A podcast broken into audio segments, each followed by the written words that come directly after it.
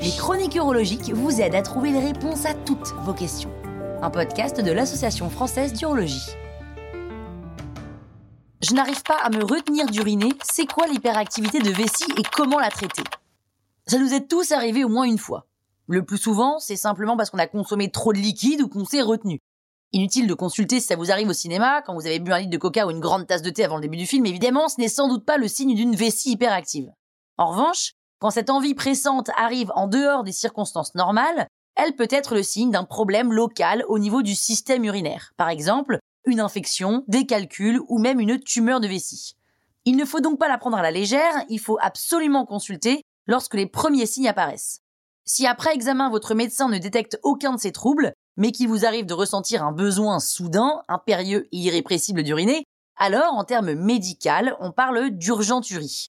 Et c'est l'un des premiers symptômes de l'hyperactivité de vessie. Cette hyperactivité de vessie, c'est une maladie chronique qui touche plus de monde qu'on ne croit puisqu'elle touche quand même 16% de la population. Elle est aussi répandue chez les hommes que chez les femmes, mais elle arrive plus souvent quand on est âgé que quand on est jeune. Et elle est quand même, il faut le savoir, plus fréquente que la migraine. Seulement, on n'en parle pas beaucoup. Le vrai problème, c'est qu'elle est très invalidante au quotidien, c'est quand même pas pratique, beaucoup plus que certaines maladies chroniques comme le diabète par exemple.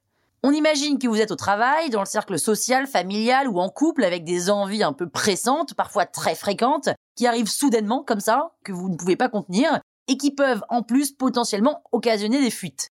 Bah, c'est quand même très problématique et embarrassant. C'est d'ailleurs une situation qui conduit fréquemment à des arrêts de travail, et qui peut aller jusqu'à l'isolement, voire même la dépression. Heureusement, il existe beaucoup de solutions possibles. On peut commencer par prendre des mesures dans la vie quotidienne, comme arrêter le thé, le café, les boissons gazeuses, ou alors perdre du poids si on est en surcharge pondérale. Ensuite, votre médecin peut vous prescrire des séances de rééducation périnéale avec un kinésithérapeute pour renforcer les muscles du plancher pelvien ou réapprendre à les solliciter. Il existe aussi des médicaments qui servent à calmer les envies pressantes et d'autres à relâcher la vessie. Et puis, il y a les fameuses couches.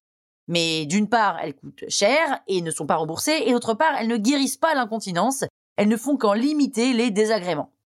Le dernier des traitements non invasifs et non médicamenteux, c'est un traitement par stimulation électrique. Il consiste à installer des électrodes sur la cheville et sur l'arrière de la jambe. Elles sont disposées sur le passage d'un nerf relié au système nerveux qui commande certains des muscles de l'appareil urinaire. En envoyant pendant 20 minutes par jour de faibles impulsions électriques le long de ce nerf, on stimule les muscles de l'appareil urinaire.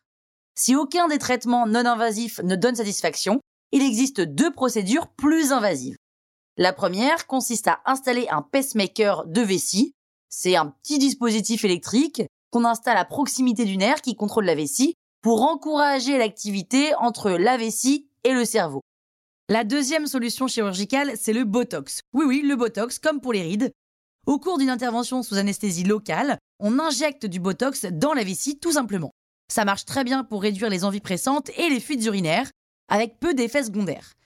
Mais là, contrairement au pacemaker, les effets sont transitoires et il faut refaire une injection tous les 6 à 9 mois. Si vous n'êtes pas fan des injections ou des interventions chirurgicales, pas de panique, il y a tous les autres traitements dont on a parlé. C'est vrai que c'est une maladie très handicapante au quotidien, mais qui est très répandue. Voilà pourquoi ça vaut le coup de consulter un urologue régulièrement.